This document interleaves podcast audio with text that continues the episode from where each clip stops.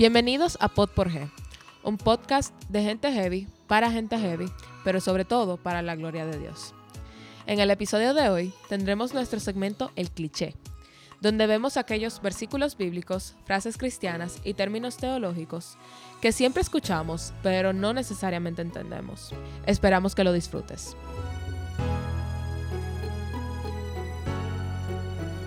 Hello, hello. Hola Esther. Hello, hola Ángel. Eh, bienvenidos todos de nuevo a un nuevo episodio de Pod por G.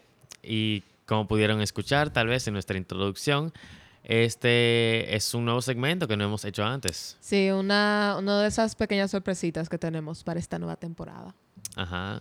Se llama El Cliché porque eh, se trata de aclarar todas esas eh, frases, conceptos cristianos que eh, escuchamos mucho, pero que no terminamos de entender. O que pueden, para poder entenderlos mejor y aplicarlos en nuestras vidas. Exacto. O sea, ¿cómo podemos agarrar el versículo bíblico que ponen en las tazas, en la tacita y en todos los cuadernitos? ¿Y qué significa, es, qué significa eso acerca para nuestra vida cristiana y también qué nos dice eso acerca de Dios.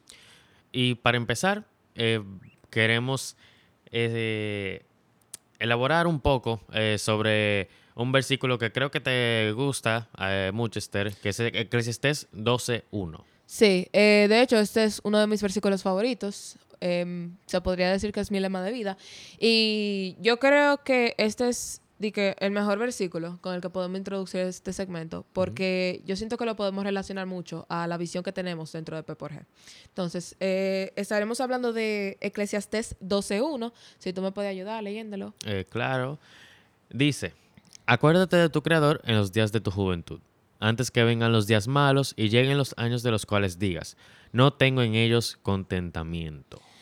Bueno, em, este versículo, para mí, como bien dice el título del segmento, era un cliché. O sea, yo lo escuchaba en todas las reuniones de jóvenes, mi mamá me lo repetía mucho, pero este versículo no tomó sentido hasta el último año que yo pasé eh, en el instituto. Porque ahí fue que yo realmente entendí lo que significaba tú acordarte de tu creador y qué significaba como tú llegas a un punto en tu vida donde tú miras atrás y decir que tú no tienes contentamiento en los días que han pasado. Entonces, eh, para comenzar a explicar un poco de este versículo, tenemos que tener contexto, porque esto es, sí. esto es el último capítulo de un libro. Entonces, este libro, eh, Eclesiastés, ¿qué, conocemos de Eclesiastés, Ángel? Eclesiastés, en términos generales, es un libro escrito por Salomón, eh, el rey de Israel, que eh, trata mucho con el tema de la vanidad de las cosas, de la vida. Sí, Eclesiastés es uno de los tres libros de sabiduría eh, que hay en la Biblia, que son Job, Proverbios y Eclesiastés. Y la manera en la que a mí me gusta ilustrarlo es como lo hacen en eh, Bible Project. En, lo pueden buscar en YouTube. Pero ellos hicieron una serie hablando del otro libro. Y no me acuerdo cómo ellos reflejaban a Job, pero sí recuerdo que a Proverbios ellos la reflejaban como una mujer sabia, eh, básicamente como la mujer de Proverbio 31. Eh, porque también en Proverbios al comienzo se refiere a la sabiduría como una mujer. Sí. Y ellos se, pero ellos se referían a Eclesiastés como el tío que se sentaba en el mueble, en una esquina, eh, a como que a fumar tabaco en la reunión familiar, que es muy filósofo y esto, que el arte y la filosofía y todo eso. Esa era la manera en la que reflejaba Eclesiastes. Y yo creo que es muy, muy accurate, en verdad, porque eh, si bien Proverbios es muy como directo, ellos dicen, haz cosas buenas y te van a pasar cosas buenas. Haz cosas, cosas malas y te van a pasar cosas malas. Eclesiastes viene siendo un poco más realista y te dice, o sea, haz cosa buena porque moralmente eso es lo que está bien. Pero que toda cosa buena a ti no te asegura que tú te vaya a ir bien en la vida. Y también habla mucho de que la riqueza no lo es todo. O sea, eh, eh, de nuevo, para hablar un poco de ya Salomón como persona, como personaje, sabemos que Salomón fue la persona más sabia, la persona más rica. Sí, él, yo- él fue el hombre más rico, yo creo, de la historia. Ajá. O sea, no di que, di que un periodo de tiempo, de la historia entera, Salomón fue una de las personas más ricas. Eh, tuvo muchas mujeres. Unas cuantas. Ese, esa era de que el Real Gustanini era. Sí. Pero sí, es como, si tú puedes como que pensar en todos los placeres de la vida, Salomón lo vivió todito. Sí. Y ya él le escribió Eclesiastés cuando ya él estaba de que, al final de su vida. Él estaba en, en, no en su lecho de muerte, pero ya estaba bien avanzado. Ya como, digamos, lo que hoy en día serían como que sus 80, 90 años. O sea, ya él había vivido todos sus placeres. Exacto, ya, ya él había vivido todo y un chic más. Ajá. Entonces él se sienta aquí a decir como que, en verdad, eso no tiene nada de especial. Sí. Como que, y ah, comienza a hablar de la sabiduría. Entonces, él cierra toda esta, eh, todo este libro con tanta sabiduría, tan... eh, es muy chulo el libro de Eclesiastes, yo se lo recomiendo a cualquiera que, que esté interesado, eh, cualquiera que esté escuchando el pod- podcast ahora mismo. Él cierra todo esto diciendo, acuérdate de tu creador en los días de ju- tu juventud, antes de que vean los días malos y lleguen los años en lo que tú digas, en ello yo no me alegro de lo que yo hice en mi juventud. Y es muy interesante que él dice, acuérdate de tu creador en los días de tu juventud. Porque en todo el rato que él lleva escribiendo en Eclesiastes, esta es la primera vez que él se refiere directamente al Señor como su creador. Sí, él había hablado mucho de sus experiencias, de sus placeres, Ajá. pero no tanto de quién es Dios. Sí, él llegó también, en algunas ocasiones llegó a hablar de eh, religión, pero simplemente se asume porque eso era algo muy eh, importante dentro de la cultura eh, israelí. Entonces, pero aquí él se refiere directamente a su creador, que eso es algo eh, importante de resaltar, porque a lo largo del libro él lo ignora, como quien dice. Es como él, nada, como vive moralmente bien porque eso es lo que está bien. Eh, enfócate en otra cosa que no sea la vanidad, porque al final eso como que no tiene, No te deja nada. no te, deja nada. Pero al decir creador, eh, es como que ya él está reconociendo que él existe Ujú. Por, por Dios, por Que hay su alguien creador. que tú le tienes que rendir cuenta. O sea, que la moralidad, más allá de simplemente por ser moral, es porque tú al final de tus días tú le vas a tener que rendir cuenta a alguien. Sí. Y ahora, hablando de la segunda parte de esa frase, en los días de tu juventud, hay dos razones. Bueno, dos razones principales por las que yo creo que él, eh, que él se dirige directamente a la juventud. Que él no dice de que acuérdate de tu creador en general, que se lo dice específicamente a la gente, a la gente joven. Ajá. No solo dice de que como a los adultos, a las Ujú. mujeres, a, a los, los pastores. niños, a nadie de eso, a los jóvenes específicamente. Ajá. Eh, yo creo que esto tiene que ver con eh, como los rasgos que tienen los jóvenes. Porque eh, es como un punto medio. Tienen, no, tal vez no tienen tanta energía que un- como un niño, pero sí tienen algo que los niños no tienen, que es experiencia, que es como sabiduría, entre comillas. Ajá, y tienen más capacidades desarrolladas. Ajá, tienen más capacidad desarrollada, ya no son tan torpes, eh, ya han vivido ciertas cosas en la vida, piensan eh, de ma- una manera más abstracta. Ujú. Y a diferencia de los adultos, que sí tienen esa capacidad de pensar abstractamente, ellos tienen algo que los adultos no tienen, que es eso mismo, la energía. Entonces, es como un momento, eh, no quiero decir pico, pero un momento donde tú básicamente puedes hacer cualquier cosa. Como te- se te hace fácil resolver el problema, tú puedes acostarte a las 2 de la mañana y levantarte a las 7 y seguir normal. o sea, después te va a pasar factura la vida, Sí, pero, eh, para como que en el momento tú no lo sientes. Ajá. Y pues, mi Algo- mamá se acuesta a las 2 de la mañana y al otro día está grave. Yo me acuesto a las 2 de la mañana y al otro día estoy nuevecita. Y eso es parte de la juventud. Sí. Y algo también que se relaciona con eso eh, es que eh, él menciona mucho en el libro de Eclesiastes Sí. que la vida en sí es como algo efímero. Que Exacto. es algo que hoy está y mañana eh, no. Y eh, es como que si eso es la vida completa, el, la juventud, que es un espacio mucho más reducido de tiempo, do- más limitado, eh, es todavía mucho menos de lo que uno puede imaginarse de que, ah, no, yo hago, yo hago eso después, pero la juventud dura poco. Ese Sí. vigor, esa energía, dura poco en realidad. Sí. eh, mucha gente joven, mucha gente de nuestra edad, eh, tú hablas con ellos y ellos te dicen tipo, sí, o sea, yo voy, toda mi vitalidad, toda mi juventud, yo voy a gastar la hora y hacer lo que yo quiera. Y ya más para adelante, yo arreglo cuenta con Dios. Pero la gente no piensa que la vida no, no es, es un milagro. Es como la vida es muy frágil, muy Ajá. frágil. Es como yo me puedo parar de aquí, tropezarme con ese cable y ya ahí quedé. Sí. Y todos los planes que el lunes comienza la universidad, que nada, todo eso ya. Ahí, ahí, Ahí quedó. quedó. Y eso mismo, o sea, eh, mucho en el mundo secular, uno siempre escucha, tú tienes que vivir tu vida de una manera que valga la pena.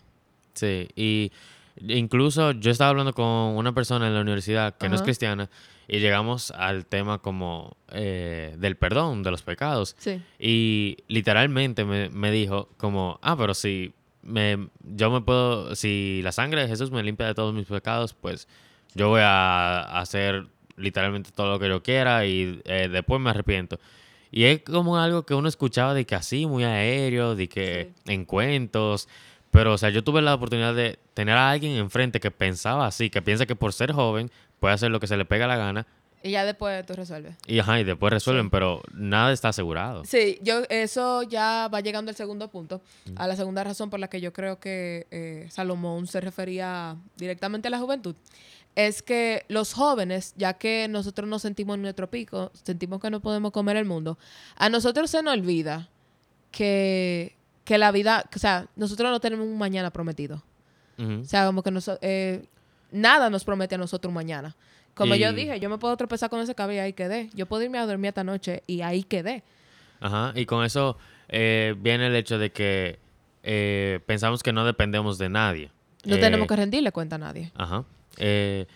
Y por eso mismo es que hace el énfasis en acuérdate, que nosotros nos olvidamos de eh, que tenemos un Dios, de que tenemos un creador que a quien le debemos nuestra vida, le debemos cada respiro que estamos dando Sí. en estos momentos. A mí me gusta mucho como lo dice Salomón eh, en el capítulo, o sea, par de versículos antes del 12.1, en el... eh, Capítulo 11. Ajá, en el capítulo 11, versículo 9, que él, o sea, parafraseado, él dice como, sí, disfruta tu adolescencia, disfruta de los placeres que hay en la vida, disfruta de la cosa chula que el Señor te, eh, te ha dado. Pero acuérdate que al final de tu vida, tú, el Señor te va a juzgar por todo lo que tú hiciste. O sea, que no es una cosa que, eh, que tú, que tú te eh, para eh, y va a vivir tu vida eh, loca eh, o como Ajá. tú piensas que es lo más placentero y que eh, ya disfrutaste y todo bien. exacto, eso te va a pasar facturas de ti después. Y algo que a nosotros se nos olvida, eh, no solamente a los jóvenes en general, sino a la gente dentro de la iglesia, los cristianos, es que a pesar de que la sangre de Cristo es, es suficiente para cubrir todos los pecados, para pagar por todos nuestros pecados, y que nosotros no tengamos que ir al, al infierno a pagar por ellos, eh, se nos olvida que todos los pecados que nosotros hacemos, las consecuencias vamos a tener que vivirlas. Sí, hay las consecuencias terrenales. Ajá, exacto. Es como, hay una frase que es, es bien como que intensa cuando tú la escuchas, pero es como cuídate de hacerla porque de pagarla no te salva nadie. Ajá. Y, o sea, si bien es cierto que ya no tenemos que pagar, eh, pagar por nuestros pecados, eh, separado de Dios eternamente, sí vamos a tener que pagar con la cosa aquí en la tierra. Y eso aplica para todo el mundo. Sí. O sea, tú lo conozco muchas historias de mucha gente que jóvenes que hacen descarriado, que conocen la verdad y se van. Y cuando ellos vuelven a la iglesia, a pesar de que el Señor está feliz de que el hijo pródigo ha vuelto a casa, eh, ellos tienen que cargar con la consecuencia de la cosa que ellos hicieron afuera. Sí. Y ya yéndonos a la última parte del versículo, eh, que dice, eh, a- o sea, acuérdate de, de tu creador en los días de tu juventud, Sí, antes de que vengan los días malos y lleguen los años en los cuales digas, no tengo en ellos contentamiento. sí. Eh, esa parte, yo creo que esa fue la que más sentido hizo, yo estando eh, en el instituto. Porque yo siento que la gente hay que sacarle ese chip de la cabeza. Ujú. que si tú eres cristiano, tú no disfrutas. Ajá. Que de la vida cristiana es aburrida. Sí, y eso es algo que también intentamos hacer con P por G. Sí, eso, eh, yo siento que esto fue una de las razones por las que este eh, versículo pega tanto comenzando. Porque eh, parte de lo que nosotros queremos enseñarle a la gente con P por G es que tú puedes disfrutar. Tú disfrutas hasta más que estando afuera. Sí. Porque tú sabes que lo, lo que tú hagas, lo que tú estás haciendo para disfrutar ahora, es algo que tiene valor. No es algo que simplemente se va ahí en una noche y se va ahí ya. Y ya esa felicidad se fue. Exacto. Sino es una, una felicidad, una esperanza duradera. No es una felicidad que eh, se va- Efímera. Exacto. Eh, y es algo en lo que cuando ya seamos, ya no Sí. seamos jóvenes, eh, que tengamos un par de añitos más encima, Sí. Podremos ver atrás y todavía seguir alegrados por eso. Eh, no va a ser como que eh, si yo fui a muchísimas fiestas, que hice todo lo que quise cuando era joven, eh, cuando yo llegue a viejo y yo vea para atrás, lo que me puede dar es depresión. de, ay, ya yo no puedo hacer nada de eso. Sí. Pero si uno ve para atrás, si Sí. uno hizo, siguió los caminos del Señor en su juventud, cuando uno vea para atrás, va a seguir estando alegrado por eso y va a seguir hasta sintiendo las repercusiones de eh, el impacto que tiene todo eso en, en las demás personas. Sí, eh, una manera en la que yo he visto eso es, eh, por ejemplo, eh, en la conferencia de Por su causa de este año, eh, yo creo que tú también estuviste en ese taller de la sol- Claro que tú estuviste en ese taller. en el Eh. taller de la soltería. Eh, en el taller de la... ah, ajá, una soltería eh, como que le agradara al Señor. Yo me acuerdo que el, el predicador, él estaba hablando y él con tanto orgullo, él lo decía, cuando yo era joven, antes de casarme, yo planteé una iglesia. él, él vive aquí en Santiago y cuando él era joven, él iba a Santo Domingo los fines de semana y él plantó, plantaron una iglesia allá en, en Boca Chica. Y yo me quedé como que, wow, qué, qué diferente el tono en el que él habla de ese logro, ese evento que lo hizo tan feliz en su juventud. A yo compararlo con la manera en la que mi- mis tíos, por ejemplo, hablan de su juventud. Que sí, o sea, iba a todos los paris, todos los fines de semana, pero Ok, Y a- y que logró. y a, a pesar de que no necesariamente lo dicen como que miércoles, yo debía de haber hecho otra cosa, sino como que te lo dicen así, como que yo lo disfruté. O sea, no, no- no te lo voy a negar, lo disfruté. Sí. Eh, tienen como que una manera diferente. Que ellos como que a veces que te dicen como que, en verdad, sí, disfruta tu juventud, pero ten cuidado. Ajá, pero ten cuidado. Siempre, siempre te siguen con ese chin de, ten, hazlo con cordura. Ajá. Porque ellos saben eh, lo que es tu vivir sin cordura. Entonces, yo creo que esto es lo que apela a Salomón aquí. Que va a llegar un punto de tu vida que ciertas cosas que tú haces, tú vas a mirar atrás y tú vas a decir como, en verdad, sí, yo me lo disfruté, pero yo no estoy tan orgulloso de haber hecho eso. Ajá. Y cuando tú llegues a ese futuro en el que ya tú no tengas tantas capacidades, eh, que tú te va- al- tal vez incluso te puedes arrepentir. Sí. eh, Porque porque yo gasté no- mi juventud en eso. Exacto. Pero sí, yo creo que lo que nosotros queremos que les quede a ustedes con el podcast del día de hoy es que se acuerden de su creador. Y no solamente como un juez, como una persona que los va a juzgar al final de sus días, sino que se acuerden de él como una persona que ha preparado muchísimas cosas para que ustedes las disfruten. Eh, en otro punto de Eclesiastés, no me acuerdo específicamente en qué versículo, él habla, él da a conocer esta idea de que si tú no tienes algo firme, algo en lo que tú mantener tu mirada, que no sea efímero, algo de la tierra, eh, como toda esa cosa que en el momento te dan como felicidad, no, como que no te van a llenar completamente. Que hay algo que, es- que en tu corazón, que solo una cosa puede llenarla, y es el Señor. Entonces, nosotros sabemos que ese es- espacio en nuestro corazón es el Señor que lo puede llenar. Entonces, el- si nosotros nos acordamos del Señor en nuestro día de nuestra juventud, nosotros vamos a encontrar verdadero contentamiento, porque el verdadero contentamiento solo lo encontramos en el Señor. Amén.